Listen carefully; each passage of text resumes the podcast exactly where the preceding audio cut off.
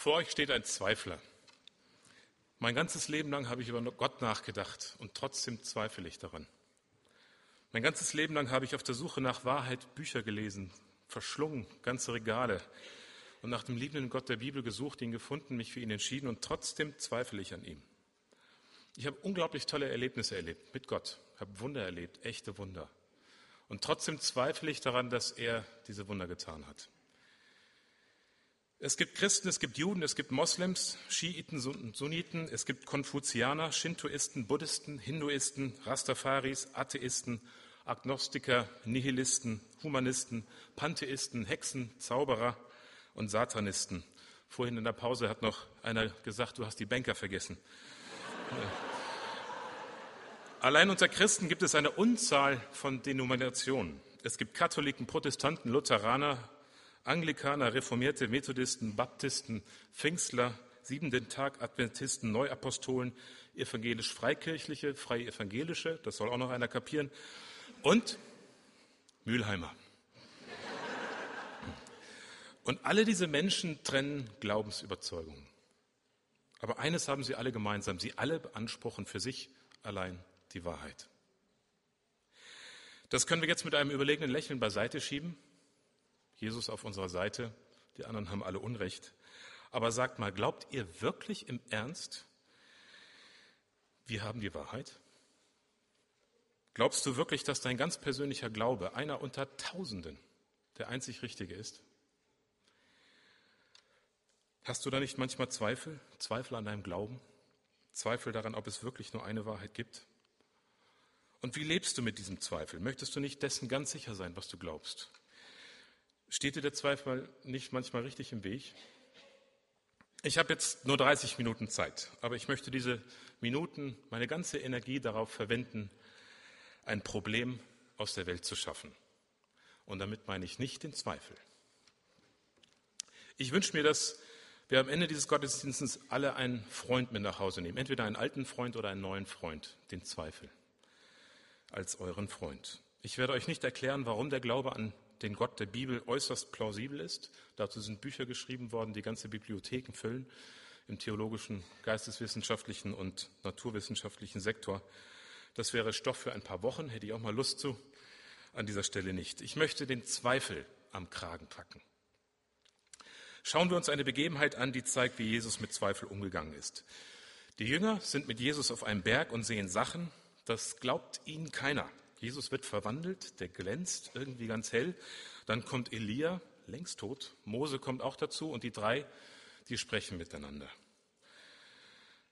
Und vor, diesen, vor den Augen der Jünger, da spielt sich ein Schauspiel ab. Petrus findet das, wie immer, begeisterungsfähig, so klasse, dass er gleich da bleiben möchte. Er macht den guten Vorschlag, lass uns hier Hütten bauen, für immer hier bleiben, das ist so toll mit euch. Und dann genießen wir die Zeit zusammen mit Jesus, Elia und Mose. Jesus hatte aber was anderes vor, schickt die Jünger dann schon mal wieder zurück ins Tal vorweg. Und die kommen dann da ernüchtert an, aber immerhin glaubensvoll, nachdem sie die Heiligkeit Gottes gesehen haben oder ein Glanz davon. Und dann sehen sie einen Mann, umringt von ein paar Leuten, auch von Schriftgelehrten, mit einem besessenen Sohn.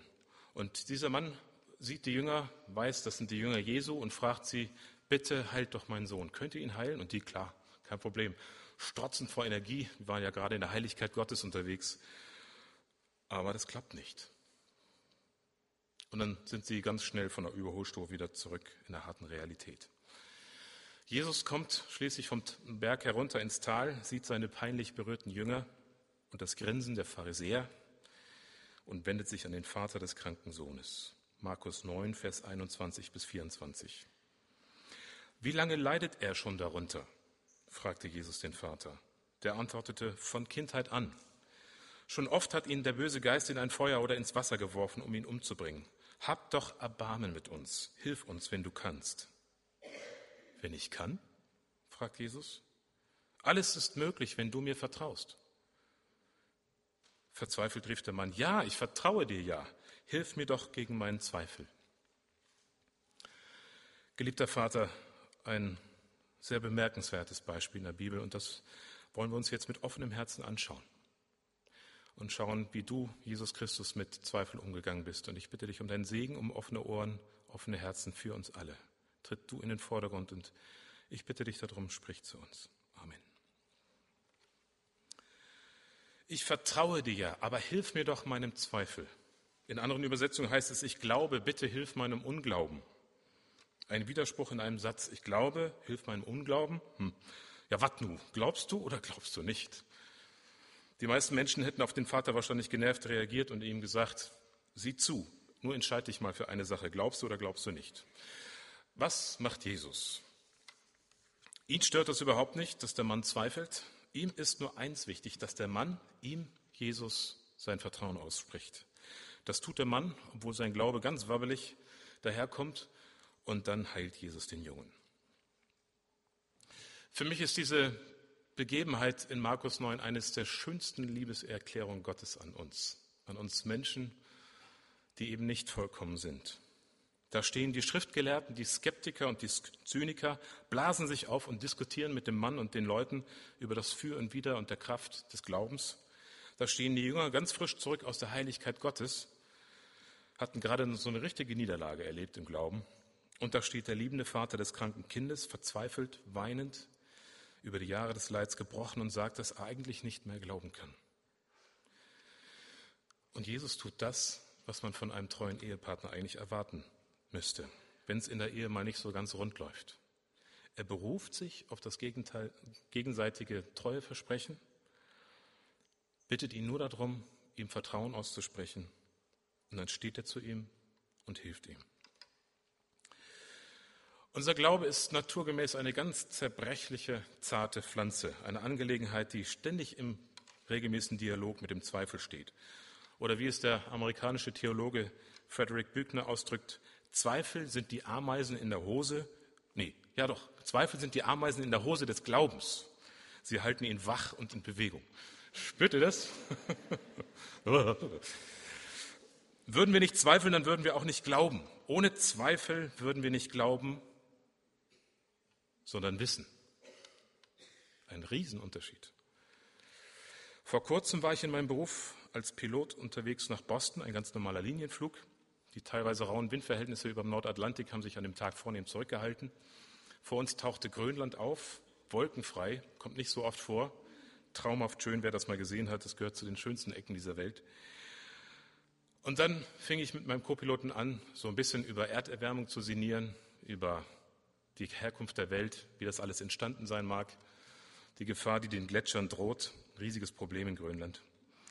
Und dann habe ich so sinniert, wenn ich mir das alles so anschaue, diese Pracht, diese Schönheit, dieses überwältigende Grönland, dann fällt es mir unglaublich schwer, an die Evolution zu glauben. Oh, da waren wir im Gespräch. Angeregt, mehr kontrovers als angeregt, haben wir die Frage bewegt, wo kommen wir her und wo gehen wir hin? Er war überzeugter Atheist, jedenfalls gab er das so vor, und ein sehr kluger, belesener Kopf mit bemerkenswertem Sachverstand im Bereich der Naturwissenschaften. Und es ging heiß her zwischen uns beiden, hoch über dem Eis von Grönland. Irgendwann mussten wir dann das Gespräch abbrechen. Der kanadische Luftraum kam vor uns, dann später der US-amerikanische. Es wurde langsam hektischer am Funk. Boston lag vor uns. Wir haben dann die Anflugvorbereitung gemacht, Landung, sind ins Hotel gefahren. Und dann haben uns beide verabredet. Wir haben darauf gefiebert, dieses Gespräch fortzusetzen. Währenddessen sind dann die Kabinenkollegen, Stewardessen, einkaufen gegangen, haben klassisch dem Klischee entsprochen, mal an dem Tag. Wir sind dann runter zum Hafen, wir zwei, und wollten das essen, was man in Boston isst. Was isst man in Boston? Kennt ihr euch aus, Kosmopoliten unter uns? Hummer. Das ganze Meer vor Boston ist voll mit Hummer. Und da gibt es Hummer en masse. Die essen das so wie die Berliner Currywurst oder die Bremer Grünkohl. Bei uns ist es ja was Feines und da ist es relativ billig. Und das wollten wir dann auch nutzen. Dann haben wir uns in ein einfaches Restaurant gesetzt und die hatten ein Angebot, zwei Hummer für den Preis von einem. Sehr schön. Haben uns vier Hummer bestellt. Und dann kam dieser wabbelige Pappbecher, nee, Pappteller mit einem Berg fettiger Pommes drauf und oben auf dem Berg zwei Hummer. Und dazu so eine Flasche Ketchup. Oh. Dann habe ein bisschen schweigend auf dieses Schauspiel geschaut. Und dann hob mein Co-Pilot den Kopf und fragte so zwischen den Scheren und den Fühlern durch, glaubst du das wirklich? Und dann fragte ich ihn, wie, dass sie uns hier auf einem Berg Pommes die Hummer servieren? Nee, nee.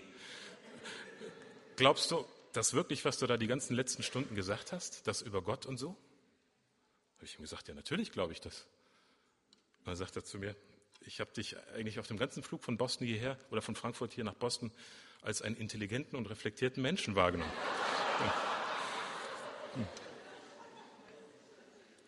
Er konnte das nicht fassen. Er hatte das alles nur so als spielerisches Streitgespräch verstanden.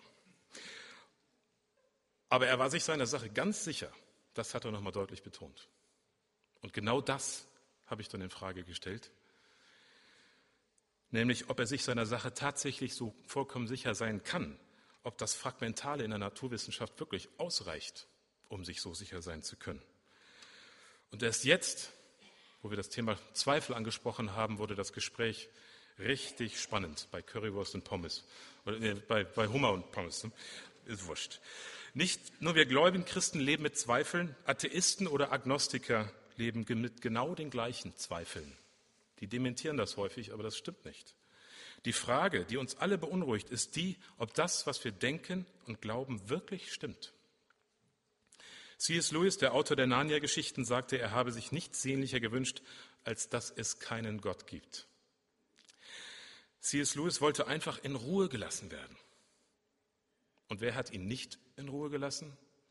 Der Zweifel. Und ihr wisst, was aus ihm geworden ist, die meisten von euch. Einer der leidenschaftlichsten, gläubigsten Menschen. Und wir sprechen oft von ihm hier auch. Ein Atheist muss sich genauso für seinen Glauben an die Nichtexistenz Gottes entscheiden, wie ein Christ sich für den Glauben an Gottes Existenz entscheidet. Was bleibt, sind Zweifel. Wenn wir nicht zweifeln, dann stellen wir auch keine Fragen. Und wenn wir keine Fragen stellen, dann, dann kriegen wir auch keine Antworten. Und wenn wir das begriffen haben, dann bekommt diese ganze Sache eine völlig neue und viel größere Dimension. Nämlich, dass wir es sind, die sich entscheiden. Völlig egal, was wir glauben. Wir sind es, die sich entscheiden. Da ist zwar der Biologieunterricht, der uns plausibel macht und das auch wirklich vernünftig, dass die Welt durch einen Knall oder Evolution oder aus beidem oder ein bisschen so entstanden ist und dann glauben wir dem oder glauben dem nicht, aber wir entscheiden uns dafür, ob wir dem glauben oder nicht.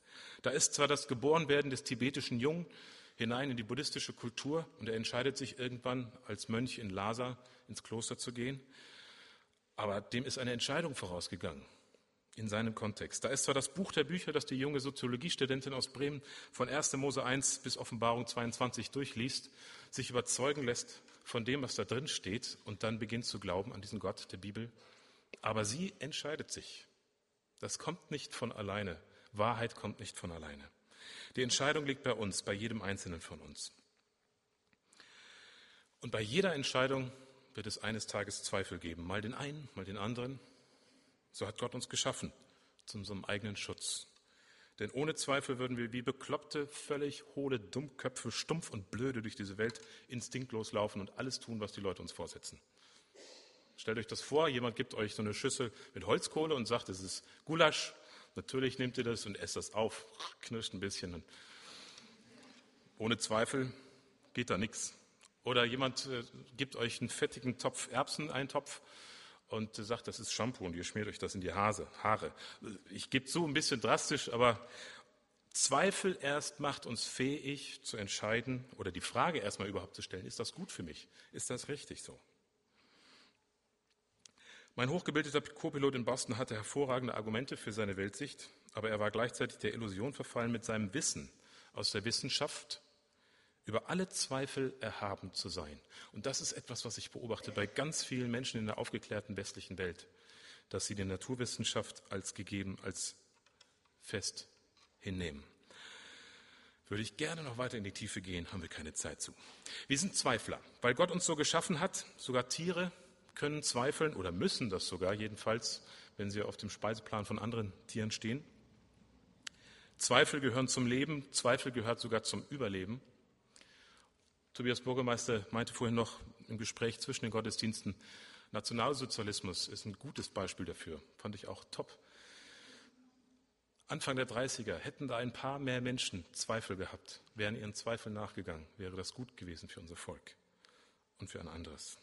Deshalb heißt den Zweifel willkommen in eurem Leben, heißt den Zweifel auch willkommen in eurem Glauben. Glauben und Zweifeln gehören zusammen.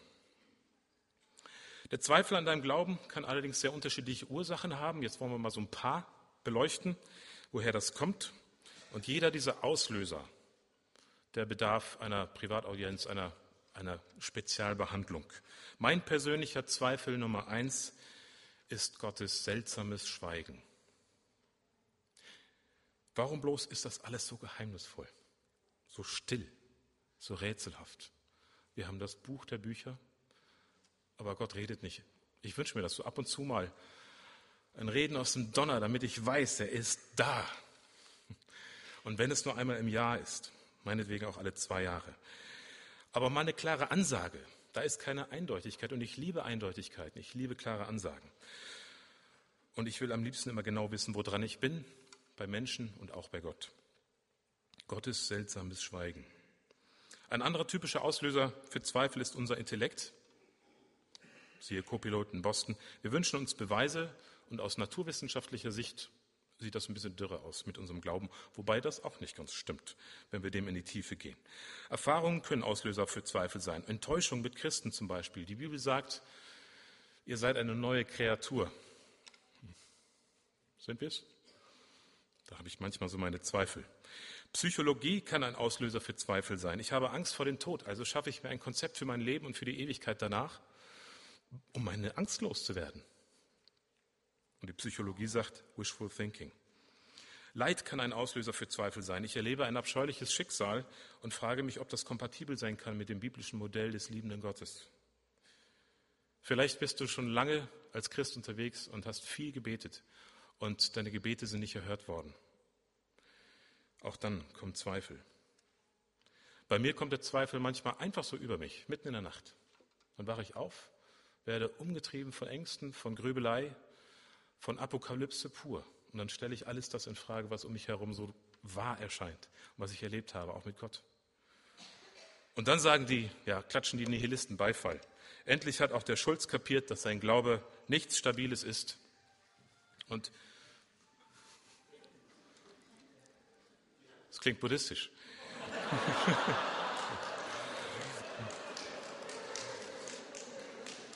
Muss ich mich nachher entschuldigen. Ne?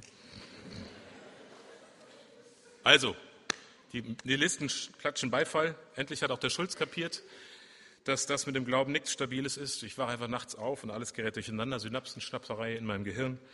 Alles nur Chemie, nichts Reales. Oder nur Reales, aber nur für diesen Moment. Sonst nichts. Aber am stärksten ist bei mir der Zweifel, den Gottes seltsames Schweigen auslöst. Vor ein paar Tagen war ich in Lagos in Nigeria. Lagos gehört zu den Städten, in denen man als Weißer besser nicht vor die Tür geht, weil die Wahrscheinlichkeit sehr hoch ist, dass man nicht wieder lebend zurückkommt.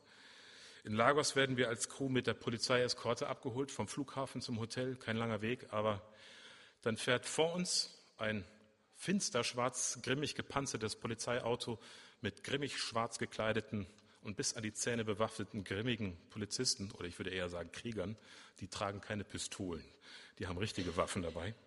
Hinter uns ein tiefschwarzes, grimmig gepanzertes Polizeiauto mit grimmig schwarz gekleideten schwarzen Kämpfern bis an die Zähne bewaffnet und klemmen sich an die Stoßstange und dann fahren wir so durch die Stadt, damit uns nichts passiert. Da klemmt sich kein Motorrad mehr zwischen, nicht mal ein Fahrrad. Und dann schnattert die Crew so um sich herum und Captain Schulz sitzt in der Mitte und grübelt und denkt, das kann nicht sein. Was, wo sind wir hier eigentlich? Sind wir mitten in der Hölle? Lagos kenne ich aus der Luft als Stadt, die immer nur einen winzigen kleinen Ausschnitt preisgibt. Da entladen sich diese riesigen schwarzen Tropengewitter, die weit in die Stratosphäre hineinragen. Und wenn die sich nicht gerade abladen, dann kommt die ganze Feuchtigkeit als Dampf wieder unten aus der Erde heraus. In beiden Fällen ist das gleiche Ergebnis, man sieht nicht viel von der Stadt. Und wenn wir dann so anfliegen, immer nur so ein paar Häuser und dann so im letzten Moment die Landebahn. Vor ein paar Tagen, wie gesagt, war ich in Lagos und es war absolut klare Luft. Ich wusste gar nicht warum, aber ich habe mich fürchterlich erschreckt bei diesem Anblick der Stadt. Klar, ich wusste, Lagos ist eine riesige Stadt, aber zum ersten Mal habe ich sie gesehen. Und wir Menschen, die reagieren ja oft nur auf das Sichtbare. Und dann lag diese Stadt unter mir und mein Herz wurde schwer. Mal wieder. Und ich habe gezweifelt, kann es einen Schöpfer geben, der seine Schöpfung so schonungslos sich selbst überlässt? Kann es sein, dass er einfach zuschaut, wie eine solche Stadt die in Kriminalität, in Gewalt absäuft, wo jeden Tag geraubt, gebrandschatzt wird, vergewaltigt wird, gemordet wird und das Tag für Tag? Kann es einen Gott geben, der ungerührt zusieht, wie in einer Stadt ums Überleben gekämpft wird von den meisten Menschen, von ein paar Reichen mal abgesehen? Oder schaut er einfach weg, weil man ja in diesem dampfenden tropischen Nest sowieso nichts sieht? Die Frage, warum lässt Gott das zu, gehört zu den ganz großen, schweren Fragen, die wir als Christen auch regelmäßig gestellt bekommen. Und natürlich haben wir gute, kluge Antworten darauf. Zum Beispiel diese. Für mich gehört es zu den größten Geschenken Gottes, dass er uns die Freiheit schenkt. Die Freiheit, dass ich mich entscheiden kann für ihn oder gegen ihn. Die Freiheit, dass ich mich entscheiden kann für das Gute oder für das Böse. Die Freiheit, ein Stück weit über mein Leben selbst zu bestimmen. Das ist im letzten die Würde, die Gott uns Menschen schenkt. Wir sind keine Marionetten, sondern sie sind seine Kreaturen, nach seinem Ebenbild geschaffen, in seiner Identität und wir dürfen selbst entscheiden. Aber diese Freiheit hat natürlich auch die Schattenseite, dass wir uns entscheiden können gegen ihn, dass wir uns entscheiden können für Krieg, für Tod, für, für Gewalt, für die Freiheit zu morden. Und dann kommen wir mit unseren Antworten wirklich an unsere Grenzen. Denn dann gibt es Menschen, die haben eben nicht die Freiheit, sich für ein schönes Leben zu entscheiden. Menschen, die nicht die Freiheit haben, in Frieden zu leben. Menschen, die nicht die Freiheit haben, ein schönes Leben überhaupt erst zu denken. Warum lässt Gott das zu? Und die Frage wird besonders dann quält, wenn du persönliches Leid in deinem Leben erlebst. Dann nützt dir keine kluge Antwort mehr. Dann gibt es vor allem nur noch eins, Tränen und Verzweiflung. Vor 16 Jahren habe ich bei der Geburt meiner ersten Tochter fast meine erste Tochter und meine Frau gleich dazu verloren, weil es dramatisch war und Komplikationen gab. Vor zehn Jahren hat es meine zweite Tochter nur knapp überlebt, eine schwere Krankheit, sehr knapp. Vor vier Jahren war fast die ganze Familie ausgelöscht durch einen Verkehrsunfall. Und der Zweifler in mir fragt, wann ist das nächste Mal? Der Zweifler in mir fragt, habe ich das alles verdient? Habe ich das vielleicht alles sogar verbockt, verschuldet? Der Zweifler fragt, hat Gott überhaupt eine Agenda für mein Leben? Und wenn er eine Agenda hat, wenn er was hat, einen Plan für mich und mein Leben, was ist das dann für ein Gott? Diese Fragen kommen schon, nicht immer. Von meinen Vätern und Müttern im Glauben habe ich das dennoch gelernt. Ich weine, aber dennoch glaube ich. Ich zweifle, aber dennoch bleibe ich fest in Christus. Das ist eine sehr tapfere Art zu glauben, aufrecht, aber es ist auch eine sehr trotzige Art zu glauben. Ich zweifle, aber dennoch glaube ich. Ich glaube, es gibt hier auch viele, die ganz ähnlich glauben, von Zweifeln durchdrungen sind, aber sagen, dennoch glaube ich. Ich habe nach vielen Jahren des Zweifelns und trotzigen dennoch Glauben entschieden, das dennoch aus meinem Leben zu streichen. Jedenfalls was den Kontext mit dem Zweifel betrifft. Ich habe angefangen, den Zweifel nicht mehr als Feind zu sehen, sondern als Teil meiner Identität, so wie Gott mich geschaffen hat, als Teil von Gottes Schöpfung. Der Zweifel gehört zu mir wie das Atmen. Ich will ihn nicht mehr bekämpfen, ich will mit ihm leben, ich will ihn begrüßen, ich will in ihm seine Kraft begreifen. Denn eines ist klar, ohne Zweifel würden wir nicht glauben. Würden wir nicht zweifeln, dann hätten wir auch nie die Frage gestellt, ob das hier alles ist oder ob da noch was kommt. Würden wir nicht zweifeln, dann hätten wir nie die Frage nach dem Sinn des Lebens gestellt. Ungewissheit zwingt uns zu lernen. Und wir Menschen, speziell wir Christen, haben ja die miese Angewohnheit, Gott nach unserem eigenen Bild zu überarbeiten. So richtig viel Dimensionen haben wir ja auch noch gar nicht sind schon genug, aber eine Menge fehlen noch.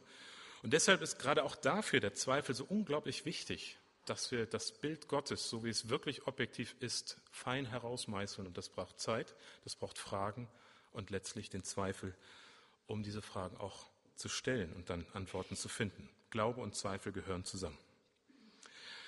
Soweit ich zurückdenken kann, war ich durchdrungen von Zweifeln. Viele Jahre hat meine Frau Petra mich Thomas genannt. Hat sie lange nicht mehr gemacht. Finde ich schön.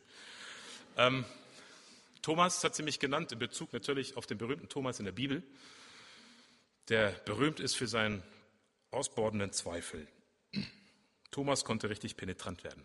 Thomas hat immer noch mal nachgefragt, ob sich Dinge wirklich so verhalten, wie Jesus das gesagt hat, ob das wirklich wahr ist. Thomas hat sogar den Auferstandenen gebeten, dass er ihm seine Hände ausstreckt, damit er die Löcher sehen kann und auch reinfühlen kann um zu sehen, ob das wirklich Jesus ist und ob er wieder lebt, als Beweis für den Zweifler. Und Jesus hat dann Thomas immer wieder aufs Schärfste zurechtgewiesen, dass er niemals und auf gar keinen Fall an ihn zweifeln dürfte, schon gar nicht an der Auferstehung. War das so? Wie ist Jesus mit Thomas umgegangen? Das war ganz anders. Jesus hat Thomas in seinen Zweifeln sehr ernst genommen. Jesus hat Thomas nicht nur respektiert in dem Sinne, dass er mit seiner Zweifelei eine lästige, aber irgendwie auch ganz äh, nette Persönlichkeit ist. Ganz im Gegenteil, er hat ihn sehr geachtet genau wie die anderen Jünger, für seine ernsthafte Art, den Dingen auf den Grund zu gehen und hat bereitwillig kluge Gedanken geliefert, um seinem Zweifel zu begegnen. Die Paul Singers haben vorhin in einer Strophe gesungen, wenn ich es mal nicht besser weiß, oder wenn ich es mal wieder besser weiß, gibst du nicht meine Seele preis. Der Weg zu dir geht durch meinen Willen, die Zweifel wirst du mit Liebe stillen. Wie hat Jesus reagiert? Johannes 2, Johannes 20, Vers 27. Lege deinen Finger auf meine durchbohrten Hände, gib mir deine Hand und lege sie in die Wunde an meiner Seite. Zweifle nicht länger, sondern glaube. Lass uns das mal mit dem Glauben probieren. Ich habe hier einen 10 Mark, nee, 10 Mark, das war lange her, Entschuldigung, einen 10-Euro-Schein in der Hand. Wer glaubt mir das?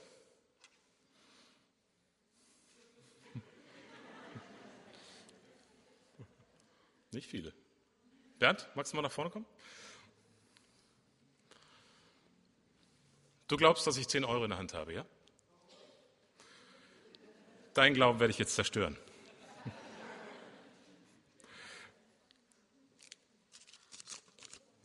Jetzt glaubst du es nicht mehr, jetzt weißt du es. Bleib noch einen Moment da. Glaube ist nur dann nötig, wenn wir Zweifel haben. Wenn wir keinen Zweifel mehr haben, dann glauben wir nicht mehr, dann wissen wir. Bernds Glauben habe ich geraubt. Jetzt weiß er, also hat er keinen Glauben mehr. Er weiß. Ach. Nur was diesen Schein betrifft.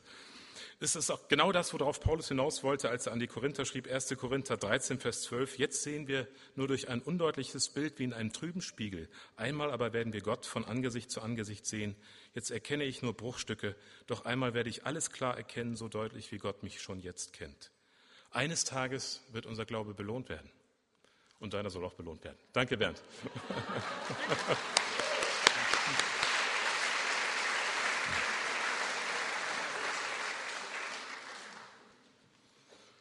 Wer von euch glaubt, dass ich einen 500-Euro-Schein in der anderen hatte?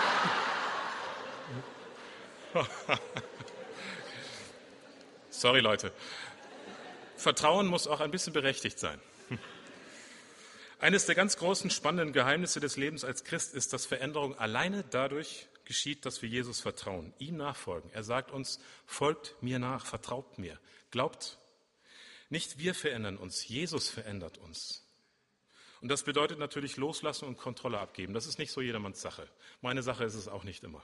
Ich bin zwar überhaupt kein Kontrollfreak, nicht was andere Leute betrifft, aber mein eigenes Leben, das habe ich sehr, sehr gerne selber in der Regie. Und manchmal stehe ich mir dabei auch im Wege. Männern sagt man nach, dass sie nicht gerne nach dem Weg fragen. Die fummeln sich selber lieber durch, mit einer Karte oder auch ohne Karte in der Nase nach. Bei den Israeliten muss es unglaublich viele Männer gegeben haben. Die konnten das gar nicht gut aushalten, dass ihnen jemand sagt, wo es lang geht, als sie durch die Wüste gezogen sind. Sie hatten zwar ein tolles Ziel da vor sich, da wollten sie auch unbedingt hin, aber Gott die Führung überlassen, das mochten sie nicht, jedenfalls nicht so jeden Tag. Die haben immer wieder das Heft selbst in die Hand genommen und mit den Bekannten folgen. Wir kennen die Geschichte, 40 Jahre lang haben sie sich durch die Wüste genörgelt. Es war fortwährendes Gemotze. Das hätten wir viel besser hingekriegt, oder? Nee, ich glaube, also ich nicht. Auf keinen Fall. Glaube wird erst dann ein Abenteuer, wenn wir loslassen und trotz Zweifel, und das war wirklich eine harte Tour, 40 Jahre durch die Wüste, trotz Zweifel glauben. Als ich vor einigen Jahren einen Kurs im Drachenfliegen gemacht habe, um wenigstens einmal dem Vogelflug so ganz nahe zu kommen, war das mit dem Loslassen und Vertrauen für mich überhaupt kein Problem. Wie das funktioniert mit der Aerodynamik wusste ich. Auf grünen, sanft abfallenden Wiesen auf der Wasserkuppe haben wir dann erste Laufübungen gemacht. Am zweiten Tag bin ich dann auch mal so abgehoben, ein paar Meter geflogen, dann wieder gelandet. Das war super schön. Alles funktionierte bestens, zweifellos. Nach einer Woche kam endlich der Tag für mich, auf den ich die ganze Zeit hingefiebert habe. Mein erster Höhenflug. nicht mehr so wie ein Schmetterling über die Wiese, sondern wie ein Adler. Raus vom Berg runter übers Tal. Und dann stand ich da an der Klippe. Hm. Hoch oben auf der Wasserkuppe und ausgerechnet die steilste Klippe von allen, soweit man gucken konnte. Keine Blumenwiese mehr, steiniges Gelände, fünf, sechs, sieben, lass es acht Meter gewesen sein, Laufdistanz, dahinter dann steil abfallende Felsen, unten dann wieder so Felsen, die wieder aufragten und nur gewartet haben, dass ich komme und auf sie draufspringe. Dann habe ich diese dünnen Stahlseile gesehen. Die waren plötzlich ganz dünn. Dann habe ich die Bolzen alle nochmal nachgeprüft, dachte, der, die sehen ein bisschen ausgelatscht aus. Und überhaupt der Doppelkarabiner fürs Trapez. Ein dritter hätte eigentlich auch noch ganz gut darin gepasst. Und äh, dann war diese Delle da im Holm. Hatte ich vorher nicht gesehen. Hatte ich die vorher gesehen? Ich hatte ich die Latten alle richtig reingesteckt? Und dann stand ich da und hatte Zweifel. Und der Zweifel hatte rein gar nichts mit Logik zu tun. Im Kopf war ich mit der Sicherheit des Vertrachens vertraut. Ich habe das ja eine Woche lang gemacht. Und jetzt ganz plötzlich sagte mir mein Bauch was ganz anderes. Einfach so.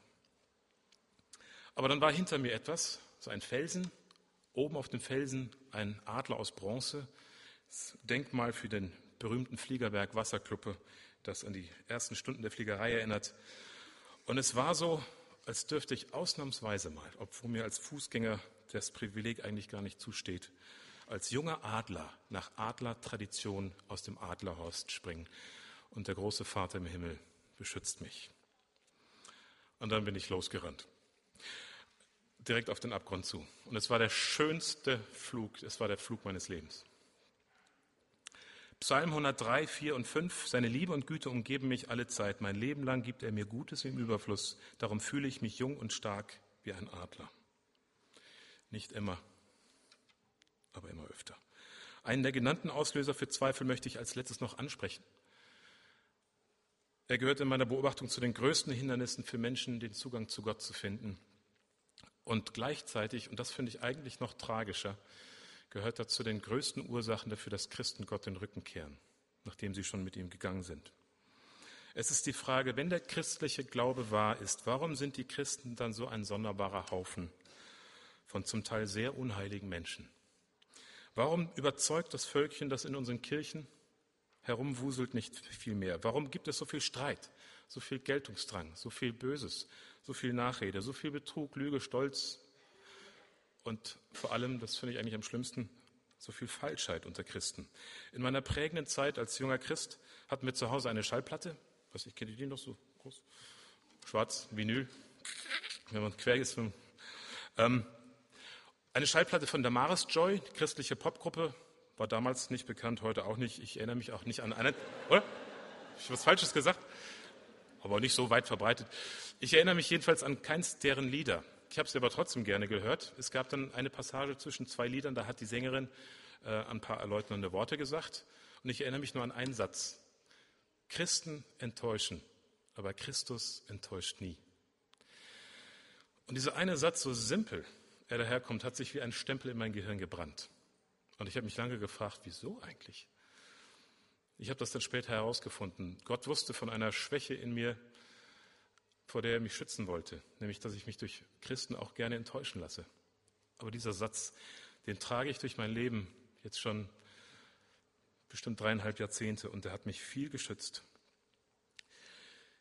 Damals wie heute leide ich zutiefst beim Anblick von Christen, die das, was sie sagen, nicht tun. Wenn Wort und Tat nicht zusammenpassen, werde ich furchtbar zornig.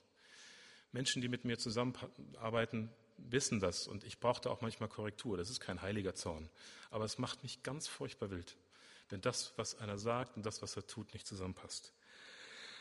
Gott wusste vermutlich davon, dass das meinen Glauben kosten könnte und hat mir diesen Satz geschenkt. Aber gerade deshalb verstehe ich jeden Menschen, der sich erstmal die Christen anschaut und dann hinterher sagt, nee, damit will ich nichts zu tun haben, der Glaube überzeugt mich nicht. Wir sind nicht immer wirklich gute Werbung für Jesus. Und da brauchen wir auch gar nicht die historische Lupe, wie sie uns gerne vorgehalten wird, auf Kreuzzüge, Inquisitionen, Hexenprozesse, Sklaverei und Kolonialisierung.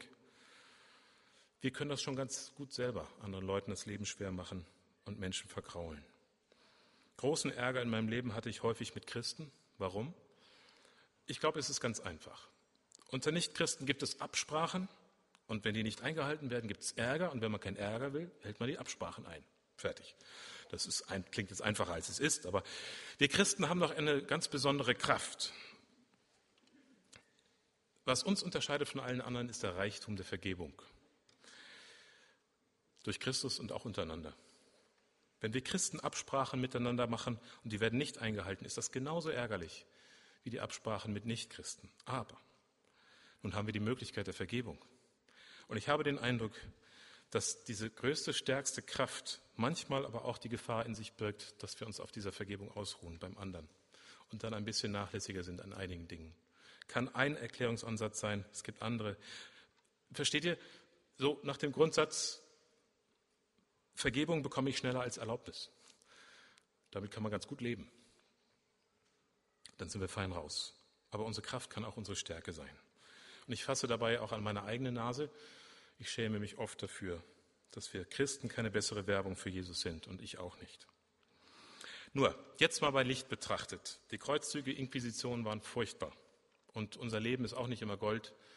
Wobei ich das jetzt echt bei dem Anblick hier von so vielen tollen Menschen auch nochmal relativieren möchte. Ihr seid sensationell. Ihr seid die beste Familie, die ich kenne. Und hier sehe ich sehr, sehr viele Menschen, die mein großes Vorbild sind und ganz und gar nicht so schwarz daherkommen, schwarz gemalt, wie ich das jetzt gemalt habe. Ihr seid mir kostbar. Und jetzt wollen wir das nochmal in die andere Richtung bei Licht betrachten. Kreuzzüge, Inquisitionen sind furchtbar gewesen und unser Leben ist auch nicht immer goldig. Aber die abscheulichsten Gräuel in der Geschichte und die gigantischsten Ausnahmen, Ausmaße in den Gräueln stammen von Atheisten, die mit ihren Bluttaten Gott bewusst den Rücken gekehrt haben und Anbetung und Glauben ausrotten wollten. Allen voran Mao Zedong, auf sein Konto gehen 70 Millionen Tote, 70 Millionen Tote in China. Dann Stalin mit 20 Millionen Toten. Mikhail Gorbatschow schätzt die Zahl sogar auf 35 Millionen, das ist nicht ganz klar. Hitler zusammen mit uns als Volk 10 Millionen oder mehr. Auf Platz 3. Pol Pot hat in Kambodscha furchtbar, abscheulich gefoltert und morden lassen. Alles Menschen, die Gott ganz bewusst den Rücken gekehrt haben.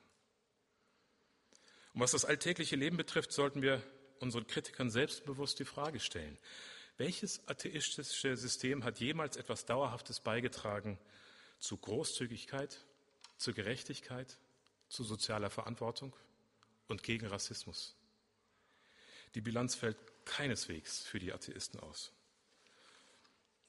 Wir sind ein kunterbuntes Häufchen. Aber Jesus verbrachte seine Zeit lieber mit Sündern als mit Heiligen. Die ganz Heiligen waren es ja auch, die ihn ans Kreuz gebracht haben. Deshalb von Christus angenommen, stolpernd auf dem Weg sind wir unterwegs und suchen seine Herrlichkeit und lassen uns reinigen und heiligen. Und das ist schön, das wollen wir zusammen machen, das mache ich sehr gerne mit euch. Ich habe nicht alle Antworten, aber ich weiß, es ist unsere Entscheidung. Und ich möchte dich jetzt auch vor die Entscheidung stellen. Du hast die Wahl. Heute ist der Tag, an dem du die größte und beste Entscheidung für dein Leben treffen kannst, wenn du magst.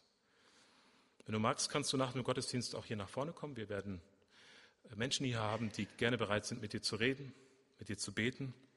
Es werden Menschen bereitstehen und ein offenes Ohr leihen. Hier sind zwei Angebote und du hast die Wahl. Angebot Nummer eins. Du bist das Produkt von Ursachen ohne Sinn und Zweck.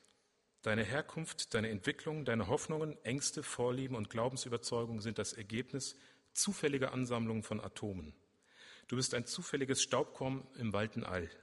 Kein noch so großer Eifer und keine Heldenhaftigkeit können dich vor dem Grab retten. Gefühle wie Liebe und Leidenschaft sind Genie. Nichts als Chemie, nur Synapsen und elektrische Ströme in einer grauen Gehirnmasse hinterm Schädel. Deine Liebe ist sinnlos.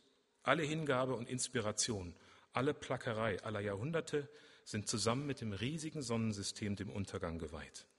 Der gesamte Tempel menschlicher Errungenschaften wird unweigerlich unter den Trümmern eines eingestürzten Universums begraben werden.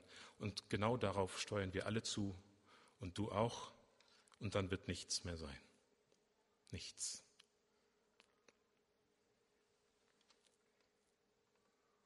Angebot Nummer zwei. Du bist das einzigartige Geschöpf eines durch und durch guten und unsagbar kreativen Gottes. Du bist nach seinem Ebenbild geschaffen. Du hast die Fähigkeit, nachzudenken, zu entscheiden und zu lieben. Und du unterscheidest dich damit von allen anderen Lebensformen. Du wirst nicht nur den Tod überleben, du wurdest sogar für eine ewige Herrlichkeit geschaffen, die so genial ist, dass du sie nicht noch, noch nicht einmal vorstellen kannst. Aber eines Tages wirst du es erleben. Dein Zweifel ist ein frecher Bengel, aber der Zweifel ist dein verlässlichster Ratgeber in den ganz großen Fragen des Lebens. Der Zweifel ist dein bester Freund auf der Suche nach der Wahrheit. Und es ist jetzt deine Entscheidung, für welchen Glauben du dich entscheidest.